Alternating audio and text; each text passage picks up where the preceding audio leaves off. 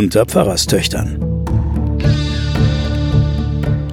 Die Geheimnisse der Bibel mit Sabine Rückert und Johanna Haberer.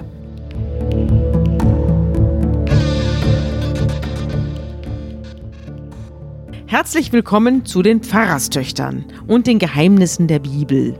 Hallo, ich bin Johanna Haberer und mir gegenüber sitzt Sabine Rückert. Sie ist stellvertretende Chefredakteurin der Zeit. Und Johanna Haberer ist Professorin für Theologie und Medien an der Universität Erlangen. Hallo.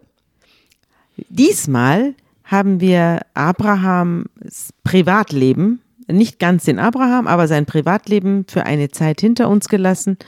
Über das Hin und Her zwischen Sarah und Hagar ging es ja, über Ismael und Isaak und so weiter. Diesmal verlassen wir dieses ganze Hin und Her in Abrahams Zelten und wenden uns den Städten des Nahen Ostens, dieser ja, Vorantike kann man fast sagen, zu, insbesondere den Städten Sodom und Gomorra. Das ist ja bis heute ein feststehender Begriff. Hier geht es ja zu wie in Sodom und Gomorra. Genau, und man weiß nicht, ob es diese Städte je gegeben hat und ob tatsächlich da eine Vernichtung dieser Städte stattgefunden hat. Vermutlich ist es eine Äthiologie, also sozusagen ein, der Versuch, einen Ort zu erklären. Mhm. Und zwar in der Jordansenke, dort beim, wo es zum Toten Meer geht, äh, wird es ja immer unfruchtbarer und immer trockener. Ja. Und man vermutet, dass die Geschichte erzählt worden ist, dass das auf ein, ein Fluch Gottes und ein Strafgericht Gottes zurückgegangen ist. Also diese Unfruchtbarkeit ja. rund um das Tote Meer, das ja. ist ja, wer schon dort war, sieht, hat er gesehen, dass es da nur Steine und Sand gibt. Und Auch das Tote Meer ist ja, ja. tot, wie es so schön, ja, äh, genau. wie der Name schon sagt. Es ist und, ja so ein Salzgehalt, dass nichts drin leben kann. Genau. Und wie ist es denn gekommen, dass das jetzt so, äh, so ist? Da, da muss doch irgendwo Schuld dahinter sein. Also da werden die Orte Sodom und Gomorra Vermutlich. jetzt rein landschaftlich angesiedelt. Ah ja, es ist ja bei uns auch so. Wir haben ja auch so Teufelskopf und so weiter. Wir haben genau. ja auch so Berge, wo wir uns mhm. erklären, wie, wie, könnte das gekommen sein. Oder dieser Hügel am Rhein, wo die schöne Lorelei, Lorelei ihre Haare gekämmt haben soll. Genau. Ja, gibt es ja so Schnellen, da sind früher die Leute verunglückt und da hieß es ja, da oben muss eine Frau gesessen haben. Genau. Die hat ihre Haare gekämmt, deswegen haben die alle darauf die geguckt und sind abgelenkt. unten. Mhm. Genau, und sind unten gegen die Felsen geknallt. Genau. So, das ist jetzt die ja, kulturhistorische Erklärung. Jetzt gehen wir in die Geschichte. Und die fängt wieder mit Abraham an, aber es ist sehr, sehr interessant, was sich jetzt ergibt. Denn Abraham hat ja die drei Gäste bei sich, die drei Männer, die kürzlich der Sarah das Kind Isaak verheißen haben. Und diese drei Männer brechen jetzt auf und sagen, wir gehen jetzt mal nach Sodom und schauen, was da los ist. Und das ist ganz interessant, finde ich. Wir hören mal ganz kurz rein, wie Gott, der ja in, dieser, in diesen drei Männern sich manifestiert, wie Gott das jetzt begründet.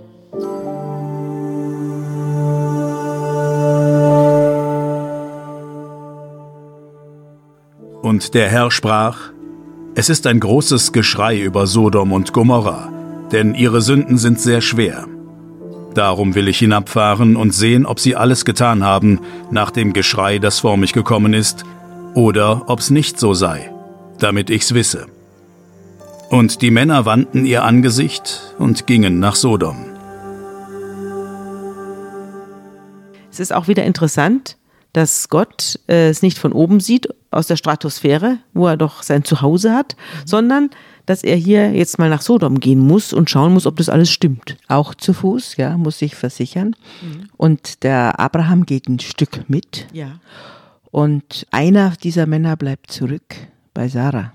Ah, es sind nämlich jetzt nur noch zwei Männer. Ja. Das ist ganz interessant. In Sodom kommen keine drei Männer an. Drei erscheinen bei Abraham, aber in Sodom sind es nur noch zwei. Genau. Also drei erscheinen bei Abraham, sprechen mit Abraham, geben der Sarah das Versprechen, dass sie ein Kind bekommt. Und einer bleibt als Versprechen. Als Versprechen. Und der Abraham geht mit den zwei anderen weiter zu seinem Neffen Lot nach äh, Sodom. Ja, aber er geht nicht ganz nach Sodom, er geht nur Nein. ein Stückchen mit. Ja. Und er nützt diese Gunst der, des kleinen Spaziergangs mit den zwei verbliebenen Dritteln Gottes. Ja. äh, und versucht jetzt, den, er weiß ja, dass sein Neffe Lot in Sodom lebt.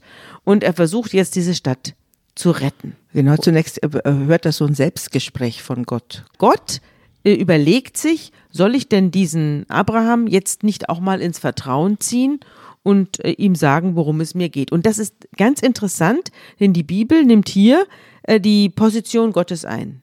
Sie schreibt ihm der Ich-Form. Also sie sagt, Gott überlegt sich, wie könnte ich Abraham verbergen, was ich tun will, da er doch ein großes und mächtiges Volk werden soll und alle Völker auf Erden in ihm gesegnet werden sollen. Er ist doch mein Star. Er ist mein Star. Ich mhm. habe ihm ja hier allerhand Zusagen gemacht. Mhm. Jetzt äh, lasse ich ihn auch mal in meine Pläne reingucken. Mhm. Ich heb mal so ein bisschen den Deckel an mhm. und dann kann er mal reinschauen, was in meinen Gottesplänen so vor sich bisschen geht. Bisschen so eine Mitbestimmung, ja. Ist das mhm. nicht interessant? Ist auch ja. ganz neu. Hatten wir das schon mal? Nein, dass äh, Gott sozusagen als, als das Gott Gott als Mensch äh, ja. über die Erde läuft und der ja. Abraham läuft neben denen beiden her. Ja. Der Gott als zwei Mensch, Männer. Und äh, Abraham läuft neben denen beiden her und dabei wird er eingeweiht in die äh, Pläne. Das hatten wir, diese Erscheinungsform hatten wir bisher noch nicht. Auch nicht natürlich, was jetzt kommt, ähm, die Debatte, die jetzt Es kommt. geht jetzt eine Debatte los. Es geht, oder sagen wir mal, es geht ein Feilschen los wie auf dem Bazar. Und es wird aber nicht um Ringe, um einen Sack Reis oder um Linsen gefeilscht, sondern um Leben. Genau. Und Abraham sagt zu Gott, willst du wirklich eine ganze Stadt vernichten und die Gerechten mit den Gottlosen umbringen? Es ist ja nicht so, dass hier nur Gottlose leben, sondern es leben ja vielleicht auch noch ein paar in Ordnunge Leute da in Sodom und Gomorra. Also Gott weiht den Abraham in die Pläne ein, dass er erwägt, Sodom und Gomorra zu zerstören. Und zwar vollkommen. Vollkommen, dem Erdboden gleich zu machen. Genau. Und jetzt kommt der Abraham und sagt, es kann doch gar nicht sein. Es kann doch nicht gerecht sein. Es kann doch nicht sein, dass da die Ungerechten und die Gerechten, die die Anständigen und die Unanständigen alle gleichermaßen mhm. von Gott vernichtet werden. Also so wie in einem Ozeandampfer, entweder alle untergehen oder mhm. keiner. Es gibt ja dann für die Gerechten kein extra Beiboot. Mhm. Ja? Und äh, diese, diese Erfahrung von ja, möglicherweise kollektiver Schuld, die wird hier diskutiert. Gibt in gewisser Weise oder nicht? Mhm. In gewisser Weise erinnert ja auch Abraham, auch wenn er vielleicht die Geschichte gar nicht kennt, aber äh, Gott an Noah. Er hat ja damals die Sintflut kommen lassen und hat ja auch Noah und die Seinen gerettet. Mhm. Also die waren ihm ja auch äh, so viel wert, dass er eine Arche ihn hat bauen lassen und diese paar People da gerettet. Abraham spielt so diese Rolle des Noah. Ja, das mhm. wird man auch im Laufe der Geschichte noch zeigen, dass es dann auch äh, sichere Orte gibt und so, ähm, die dann, die dann das Überleben äh, von einigen Leuten sichern. Aber in der Tat, die, es wird debattiert, wenn eine äh, Flutkatastrophe passiert oder eine große Katastrophe passiert, ähm, müsste dann Gott, wenn er gerecht wäre, nicht unterscheiden zwischen denen, wenn es ihn denn gäbe und er wäre gerecht. Dies verdient haben die es verdient haben zu leben und die verdient haben zu sterben, um ja. es ganz hart zu sagen. Also diese theologische Frage nach dem Gottesbild steht da dahinter und ähm, ich meine, der Gott lässt sich ja auf die Debatte zunächst mal ein. Ja, es ist ganz interessant. Es ist, es ist ja nicht nur ein theologisches, es ist auch ein juristisches Bild. Es geht ja um einen Richter. Ja.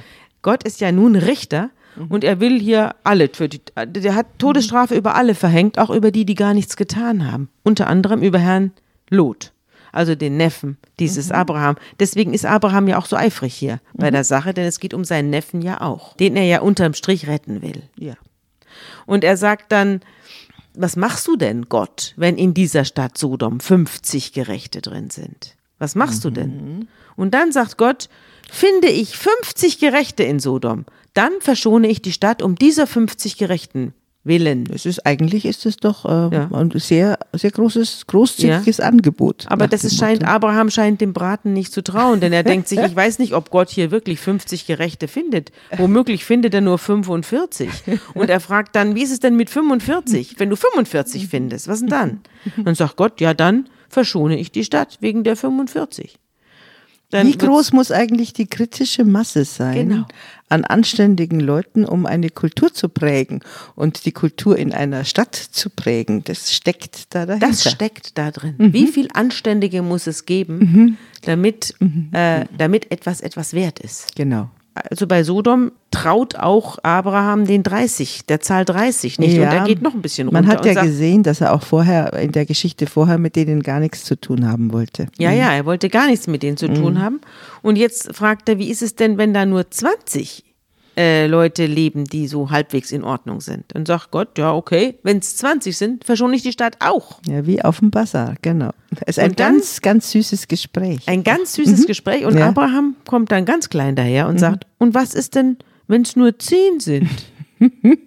und dann sagt Gott, ich will sie nicht verderben, um der um zehn, zehn willen. willen. Also wenn ich zehn Leute mhm. in, in Sodom finde, mhm. die in Ordnung sind, mhm. dann verschone ich die Stadt.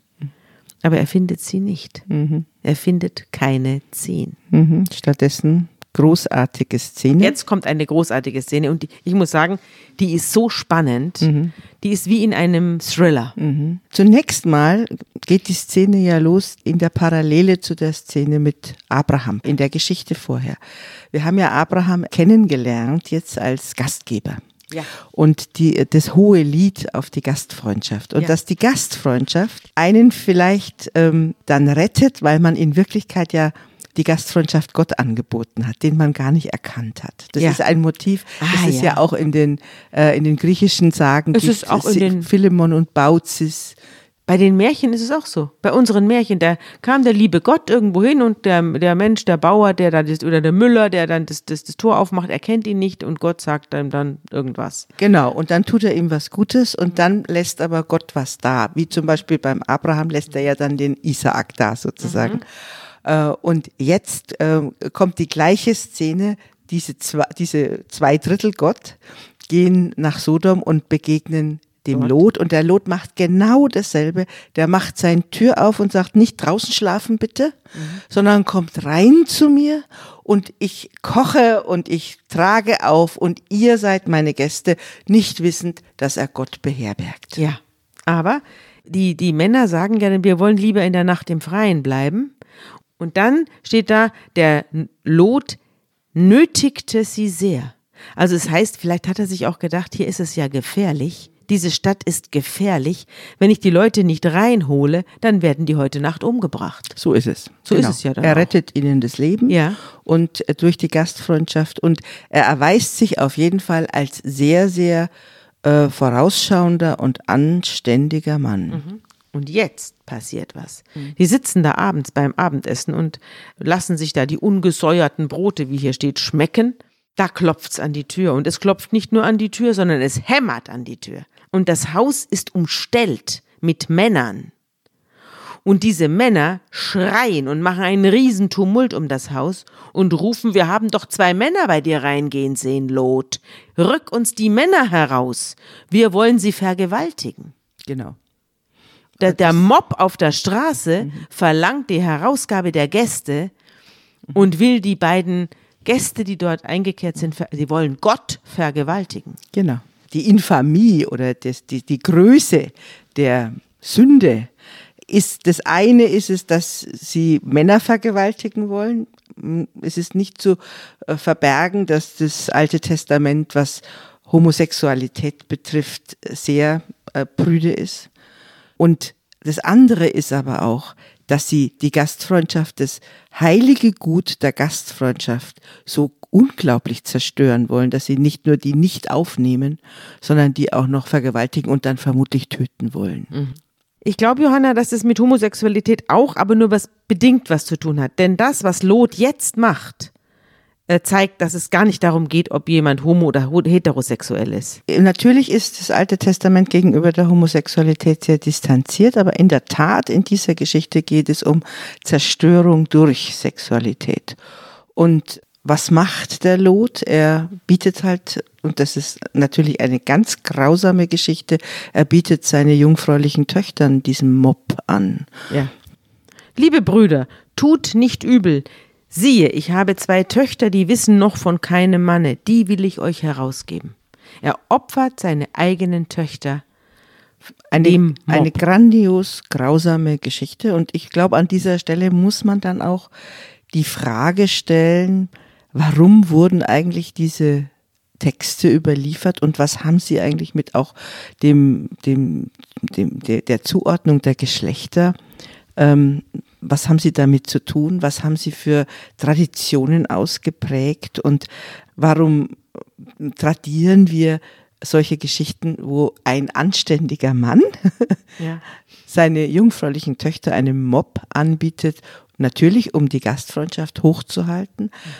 Diese Geschichten sind so tradiert worden. Man kann sich ja gegen diese Auslegungen entscheiden. Wir haben ja seit vielen Jahrzehnten eine feministische Theologie, die ganz äh, hart mit solchen Texten ins Gericht geht und daran arbeitet, dass das auf jeden Fall keine Vorbilder sind. Mhm.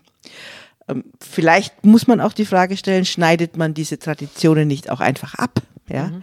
Sollte man sie in den Schulen, solche Geschichten und in dem im Religionsunterricht überhaupt noch weitererzählen? Sie werden nicht mehr weitererzählt. Natürlich nicht. Diese Geschichte von Lot wird im Religionsunterricht ganz sicher nicht erzählt sicherlich die äh, auch wahrscheinlich heute zurückhalten die ganze Geschichte von Sodom und Gomorra, weil es mit der ganzen Beurteilung von Sexualität und Gewalt den Religionsunterricht überhaupt den Unterricht wahrscheinlich überfordern würde. Natürlich. So, also das ist jetzt richtig ähm, über 18 Geschichte. Ja. Ja. Und wie geht sie weiter? Und es ist wahnsinnig spannend. Mhm. Also die beiden Töchter werden dem Mob, der da an der Tür rüttelt und an den Fensterläden und durch, durch den Schornstein kommt, angeboten äh, nur um die beiden Männer zu schützen. Dass mhm. er Gott schützt, das weiß er nicht. Weiß er, nicht, er, weiß ja. es nicht, dass, mhm. dass die beiden Männer Gott sind. Aber das, das Volk will überhaupt nichts davon wissen. Sie wollen die beiden Fremden.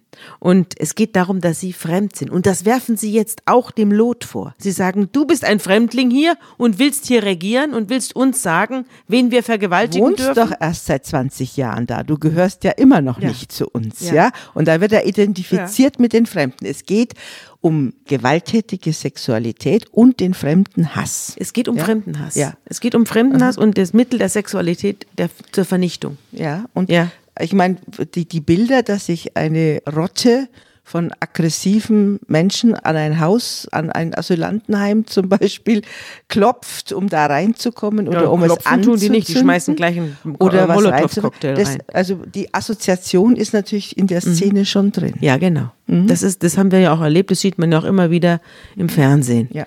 Wir haben das ja schon in ein paar Wellen erlebt, wir mhm. beide, dass in an, an, an Asylbewerberheime der, der Mob sich zusammengerottet hat, um da die Leute rauszuholen. Um sie rauszuholen, um sie ja. zu demütigen und sie zu vergewaltigen. Ja. Und das machen die hier auch. Und sie sagen dann zu ihm, wenn du hier jetzt nicht die beiden rausrückst, dann wird es dir noch schlimmer gehen als ihnen. Mhm. Und sie greifen ihn an und er wendet sich um und da geht die Tür auf. Die beiden Fremden haben die Tür aufgemacht, ziehen den Lot herein und schließen die Türe und schlagen alle also die verrammeln, das ist wirklich eine hochdramatische Szene. Die geht die Tür so ein Spalt auf, die ziehen den Lot ganz schnell rein, hauen die Tür wieder zu und dann wirkt Gott ein Wunder. Die finden den Eingang nicht mehr. Die finden den Eingang nicht mehr. sie, sie alle, die ums Haus herum sind, werden mit Blindheit geschlagen. Sie werden blind und finden den Eingang zu diesem Haus nicht mehr. Es ist wie eine, wie eine Wand. Es sind vier Wände und keine Tür mehr. Mhm. Also das heißt, damit ist natürlich der anständige Lot und die beiden Töchter sind gerettet. Sie sind jetzt alle miteinander im Haus. Ja, es sind jetzt äh, vier Personen, Herr Lot, Frau Lot und die beiden Töchter Lot. Genau, ja. und dann gibt es ja noch äh, andere Töchter und Schwiegersöhne. Um die geht es jetzt im Folgenden. Gott in Gestalt der beiden Männer fragt dann, ist sonst noch wer im Haus? Ein, hast du einen Schwiegersohn, die Söhne deiner Töchter und Söhne, wer noch zu dir gehört, den raff zusammen und bring ihn außerhalb, denn wir werden diese Städte verderben. Wir werden diese Städte verderben. Und spätestens jetzt muss Lot wissen, mit wem er es zu tun hat. Der Herr hat uns gesandt, um sie zu verderben, mhm. sagen sie. Der Herr hat uns gesandt. Also es ist jetzt plötzlich nicht mehr Gott selber, ja, sondern das sind, sind, Todesengel. Ja, Todesengel, Todesengel. Todesengel kennen wir ja im Folgenden der Geschichten ja, immer, immer wieder. wieder. Die Todesengel tauchen immer mhm. wieder auf, ja. wenn es darum geht, ähm, mhm. Früher hat ja Gott selber noch die ja, Hand angelegt, zu zerstören und auf der anderen Seite zu verschonen. Mhm. Also die, diese Todesengel sind auf der einen Seite die zerstörerische Kraft und auf der anderen Seite versuchen sie die Familie des Lot aus diesem Inferno, das jetzt dann kommt, zu herauszuholen. Ja, die, die, Todesengel tauchen später noch später auf eine wahnsinnige ja. Figur, auch der Todesengel, ja. ne? Ja, und dann geht Lot hinaus und schleicht, muss man sagen, hinaus. Die anderen sind ja blind, die da herumgestanden haben und äh, versucht haben reinzukommen und redet mit den Verlobten seiner Töchter. Also die beiden Töchter sind bereits verlobt und die, die Männer, die die beiden Töchter heiraten sollen, die will er irgendwie mitnehmen. Künftigen und er sagt, Schwiegersöhne, genau. Die künftigen mhm. Schwiegersöhne und er sagt, macht euch auf und geht von diesem Ort weg, denn der Herr wird diese Stadt verderben, aber die Schwiegersöhne lachen und sagen, machst du Witze. Mhm. Die sind ja auch interessieren sich nicht. die sind auch Gott. Teile dieses äh, Sodoms mhm. und gehören auch zu dieser und die glauben weder dem Wort Gottes noch glauben sie, dass in irgendeiner Weise mhm. eine Vernichtung bevorsteht. Mhm. Und jetzt heißt es die Engel. Jetzt werden sie als Engel bezeichnet. Jetzt ist es nicht mehr Gott in zwei Gestalten, sondern jetzt sind es Engel und die sagen, also sie machen jetzt richtig Druck. Die drängen Lot zur Eile und sagen, mach, dass du wegkommst, nimm deine Frau und deine Kinder mit und sonst kommst du hier um. Und als er dann immer noch nicht geht, packen sie ihn und schleppen ihn aus der Stadt mitsamt den Töchtern und äh, der Frau, um ihn zu verschonen. Und erst als sie draußen weit vor der Stadt sind, lassen sie ihn los. Das steht so in der Bibel. Ja, und man sieht aber auch gleichzeitig, dass natürlich der Abraham schon Eindruck gemacht hat bei dieser Gottesfigur, indem er ihm vorgeschlagen hat, wie viele würdest du, der Gott differenziert ja jetzt, er ja. macht sie nicht alle kaputt, sondern er holt jetzt den Lot als einzigen raus und zwar persönlich. Mhm. und seine drei Frauen. Und seine Frau und seine zwei Töchter. Genau, die drei die Frauen. Nimmt er mhm. mit und separiert sie von diesem Ort, der vernichtet werden soll. Mhm. Ja. Und Lot soll sich ins Gebirge retten und äh, macht sich dann noch ins Hemd sozusagen, ja, was soll aus mir werden und im Gebirge und Will was passiert mir Fall, da? Ja. Da macht, da fürchtet er sich natürlich auch, weil natürlich, klar, er ist ja auch schutzlos mit den beiden Töchtern und der Ehegattin und macht dann noch ein Riesentheater über mehrere Zeilen, dass er da nicht, nicht in, in, ins Gebirge gehen will und dass er lieber in eine nahe kleine Stadt gehen will, die heißt Zoar, das wird dann auch noch gesagt, wo er hin will. Und äh, Gott sagt, okay, ich will Zoar verschonen, äh, es soll nur Sodom und Gomorra vernichtet werden. Und jetzt passiert Folgendes.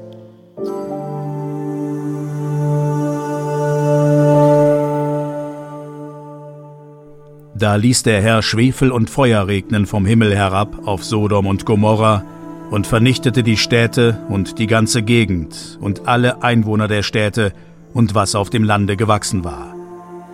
Und Lots Frau sah hinter sich und ward zur Salzsäule. Ganz berühmte Szene. Also, erst bevor wir jetzt zu Frau Lot kommen, mm. wollte ich noch sagen, das ist ja eine richtig, da ist ja nicht nur die Städte werden vernichtet, sondern der ganze Landkreis. Mhm. Deswegen nur dies, äh, dieses kleine Dörfchen Soar auf die Bitten des Lots hin. Man sieht aber an dieser Auseinandersetzung, an, diesen, an diesem Gegenüber von Klein Soar und Groß Gomorra und Sodom, schon eine gewisse Auseinandersetzung mit dem Leben in der Großstadt mhm. und mit dem Leben, das möglicherweise eben äh, Verderbtheit mit sich bringt mhm. und wo die Sitten, während man doch auf dem Dorf immer noch anständig ist und auf dem Dorf noch aufeinander mhm. achtet, mhm. Äh, verrohen plötzlich die Sitten in der Babylon, Großstadt. Berlin. Genau, das haben wir, diese Auseinandersetzung, die gibt es in, den, in allen Kulturen und immer wieder und was wir auch als Befreiung natürlich des Lebens in der Großstadt erfahren, wird hier sehr kritisch verhandelt. Und wie gesagt, es gibt einen, eine kollektive Strafe, aber erst nachdem Gott offensichtlich geprüft hat, dass auch wirklich kein anderer mehr dabei ist, der hm, anständig Persönlich. ist. Es, es, hat sich als evident erwiesen in dieser nächtlichen Szene, ja. dass da niemand ist, den man ausnehmen kann. Den man retten sollte. Niemand hat sich da vorgestellt, niemand hat versucht, diesen Pöbel aufzuhalten. Niemand hat zur Vernunft äh, gerufen und niemand hat gesagt, jetzt geht doch heim und lass das jetzt hier. Mhm. Ja, und Lots Frau sah hinter sich und ward zur Salzsäule. Wenn man das eingibt, Salzsäule tut es mehr, dann, äh, wenn man es bei Google eingibt, dann kommen Fotos. Unglaubliche Bilder von Frau Lot. Tatsächlich. Und das sind äh, so Salzformationen, äh, die schönste Salzformation ist im Wadi Rum, das ist allerdings ein paar Kilometer weg, 200 sogar, vom Toten, Toten Meer. Meer entfernt. Die heißt auch, diese Salzsäule heißt Lots Frau. Mhm. Die sieht echt toll aus. Aber es gibt um das Tote Meer herum lauter Salzformationen, die an Männchen und Menschen und äh, Gestalten, Umrisse, Silhouetten erinnern. Das kann man sich sehr gut vorstellen, dass es da solche das, Sagen genau, gibt. Dass die aus diesen Figuren entstanden sind. Mhm. Auch eben, wie gesagt, die ganze Gegend, die so tot ist und wo nichts wächst. Mhm. Und dann noch diese, diese äh, Frauenfiguren, mhm. die erstarrt sind. Mhm. Aber natürlich steckt in dieser ganzen Lotsfrau, die sich umdreht, steckt dann die Frage auch, ist sie denn gewillt, einen neuen Anfang zu machen? Ja. Und die ganze Frage nach den Schwellen eines neuen Anfangs und mhm. sich nicht trennen können von der mhm. Vergangenheit. Mhm. Ähm, es gibt äh, eine ganze äh, tiefenpsychologische Masse von tiefenpsychologischer Literatur über diese mythische Gestalt der Frau Loth, mhm. die kein neues Leben mehr anfangen kann, weil sie nicht aufhören kann, zurückzuschauen und in dieser Rückschau erstarrt. Zweierlei dazu. Erstens, zu Frau Loth ist sonst kein einziges Wort gesagt. Was sie, wie sie das findet, dass ihr Mann die Töchter dem Pöbel zum Fraß vorwerfen will, kein Wort dazu. Die Bibel schweigt zu all diesen Dingen. Frau Loth kommt nur an dieser einen Stelle vor. Sie hat nur einen kurzen Auftritt, sie dreht sich einmal um. ja, das stimmt. Aber das hat sie doch weltberühmt gemacht, sie weltberühmt weil sie die ist ein Exemplar der Menschen, die nicht loslassen können und auf diese Weise den, den Blick in eine fröhliche oder eine andere, einfach eine andere Zukunft sich selbst verwehren. Das Zweite ist, wie kann es sein, dass man das Zurückschauen zu einer Erstarrung erklärt, wo wir doch in unserer, äh, in, wenn wir eine Therapie machen oder wenn wir ähm, beichten oder wenn wir uns mit äh, unseren Neurosen auseinandersetzen oder mit unseren Problemen, dann ist doch die Rückschau immer der Schlüssel zur Lösung. Also die, ich meine, eine Therapie macht doch nichts anderes als zurückzuschauen. Zumal auf eine Katastrophe zurückzuschauen. Ja, eine eben. selbstverschuldete Katastrophe. Eben. Wir sagen doch immer, mhm. kein Deckel ja, ja. drauf. Der Deckel muss durchbrochen werden. Es muss erklärt werden, was das mit uns macht.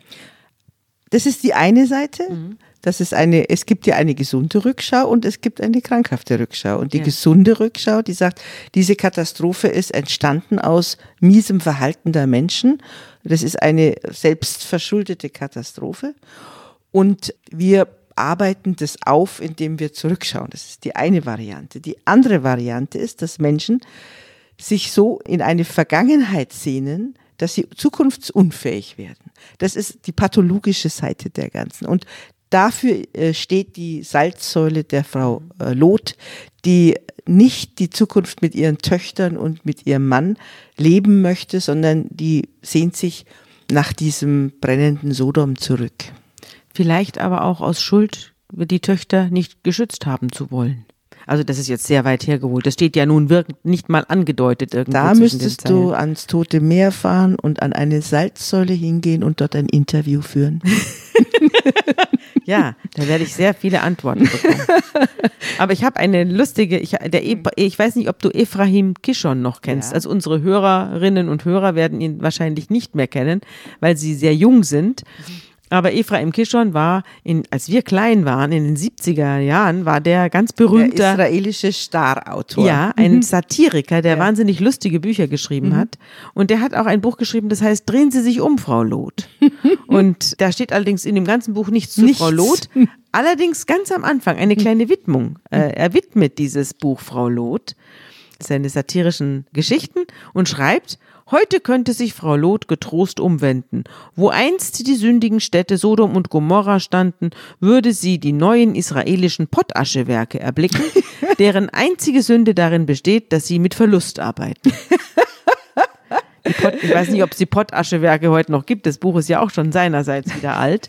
Er macht sich sehr gerne über den Staat Israel lustig ja. und zwar in einer wirklich verschmitzten, dem jüdischen Witz immer nahen. Ja, äh, ja und das da, und, aber die Frau Loth hat, äh, hat eben das beides. Das auf der einen Seite die Faszination der Katastrophe, die ja dann auch aufgearbeitet werden muss und auf der anderen Seite die Unmöglichkeit zur Zukunft. Und diese Unmöglichkeit zur Zukunft, das zeigt sich in der Erstarrung.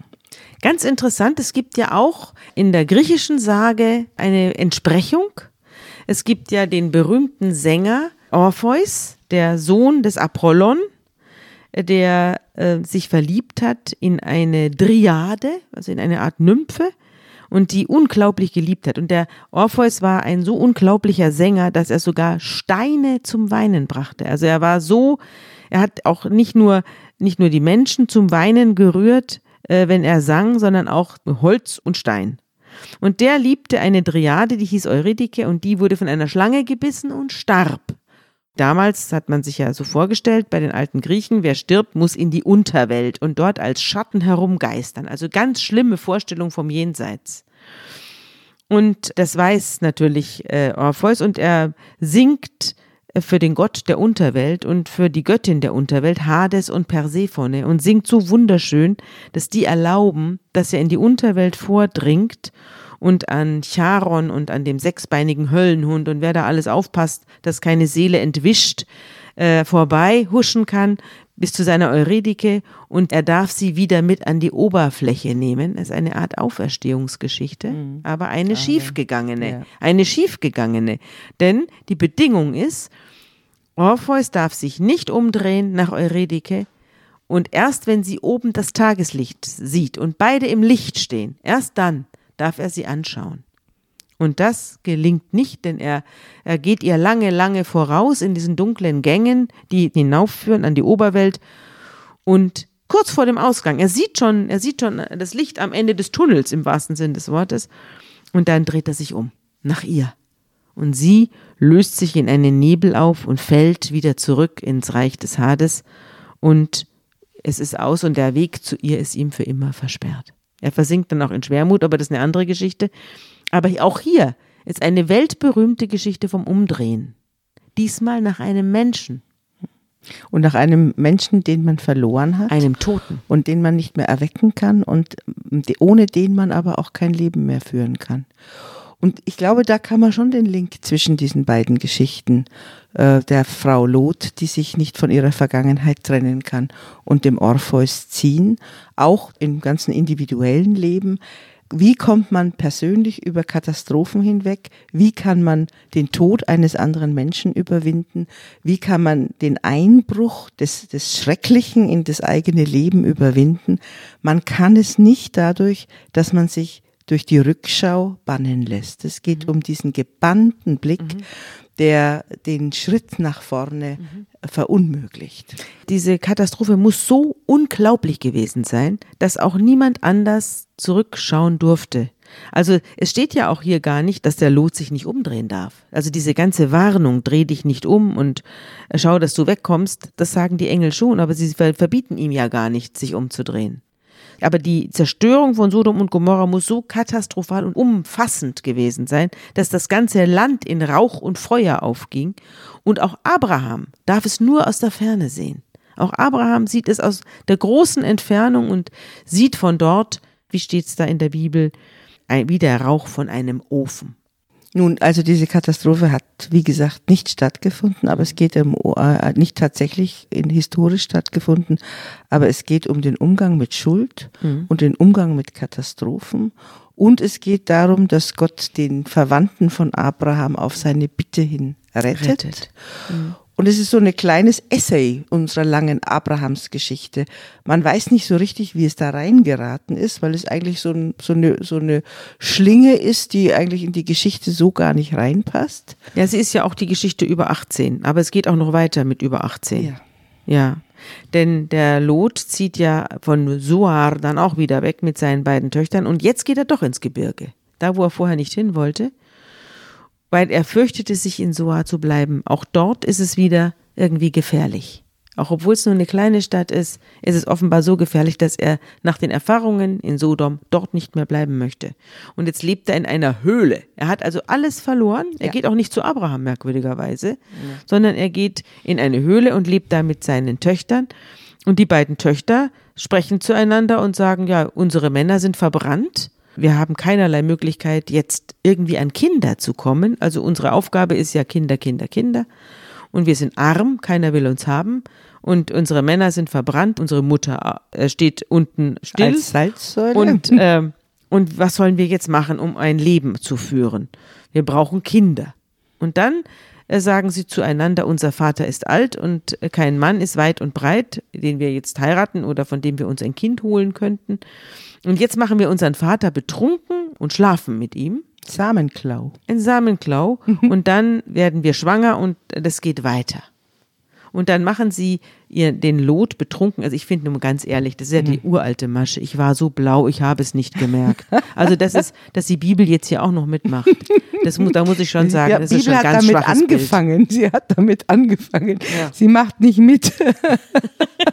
Aber das ist ja, Lot steht auch noch ganz deutlich drin. Und Lot hat's nicht gemerkt. Lot, und er ward es nicht gewahr, als sie sich legte und als sie aufstand. Also er war die ganze Zeit quasi im Koma. Hat aber dabei mehrere Kinder gezeugt. Gut, aber das ist natürlich, man muss sehen, dass das ein bisschen gemeine Geschichte ist gegenüber den Nachbarn des, der, des Volkes Israel. Also Israel wird ja dann aus dem Abraham und seinem Stamm entstehen. Mhm. Und jetzt organisiert die Geschichte das Verhältnis zu den Jordaniern, also den, die, die äh, da unten auf der anderen Seite des Jordan wohnen und mhm. so. Die Moabiter. Und die Moabiter, genau mhm. heute, heute im, im Jordanien. Und, und da, wird, Ammoniter. da wird eine gewisse Hierarchie jetzt gebaut, mhm. nach dem Motto, die sind nicht so sauber wie wir. Wir stammen alle vom anständigen, wenn auch schlitzohrigen und was auch immer Abraham ab. Die da drüben aber, mhm. die kommen von Lots Töchtern und irgendwie ist das aus Inzest entstanden. Ja. Und deswegen sind die nicht so gut wie wir, obwohl sie auch ja. irgendwie mit Abraham ja verwandt ja, sind. Ja, die sind alle mit uns verwandt, aber ja. wir müssen schon ein bisschen Miese Verwandtschaft.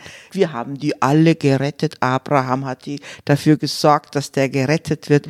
Aber so ein bisschen incestuös sind mhm. sie schon. Also auch da Geschichte ja. über 18. Ja. Ähm, es steht alles in unserer heiligen Bibel und nochmal die Warnung, wenn man das alles wortwörtlich mhm. nehmen wollte und sich so verhalten wollte, wie es da drinnen steht, würde man, glaube ich, in Sodom und Gomorra enden. Das glaube ich auch. Es ist ja interessant, dass Gott äh, den Lot gerettet hat und Lot ist dann sozusagen ein Vergewaltiger seiner eigenen Töchter. Ja. Auch wenn es rumgedreht wird und so dargestellt wird, als könne er für alles nichts. Aber das ist so die typische Davonkomme. Es ist wieder, ja. äh, es wird wieder den Frauen, also die, die Eva-Masche ja. sozusagen. Die Eva-Masche. Es ist die Eva-Masche. Die Frauen sind wieder schuld an der ganzen Sauerei. Gut. Ja. Na gut, nächstes Mal wird es weitergehen mit Abraham und da wird es dann wieder sehr interessant, aber es wird auch wieder wahnsinnig gefährlich und ähnlich spannend wie hier. Aber das wollen wir dann das nächste Mal sehen. Was hast du dir denn als gutes Wort zum Schluss ausgesucht? Nur ich habe mir einen ganz, ganz berühmten, weltberühmten Text ausgesucht, der die Antwort auf Sodom ist und dass es doch auch anders geht. Und das ist die Bergpredigt. Und jetzt hören wir mal rein.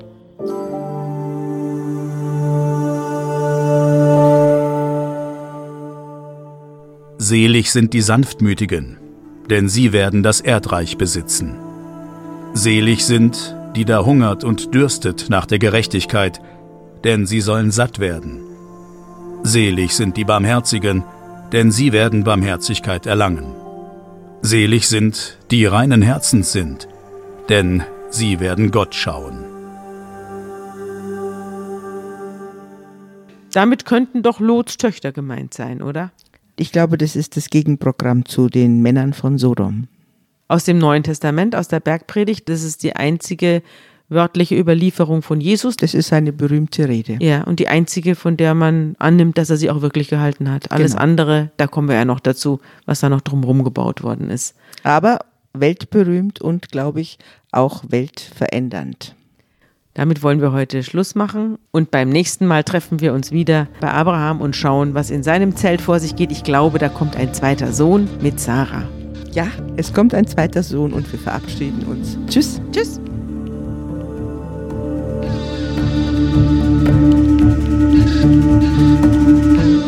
Unter Pfarrerstöchtern ist ein Podcast der Zeit und von Zeit Online. Produziert von Pool Artists.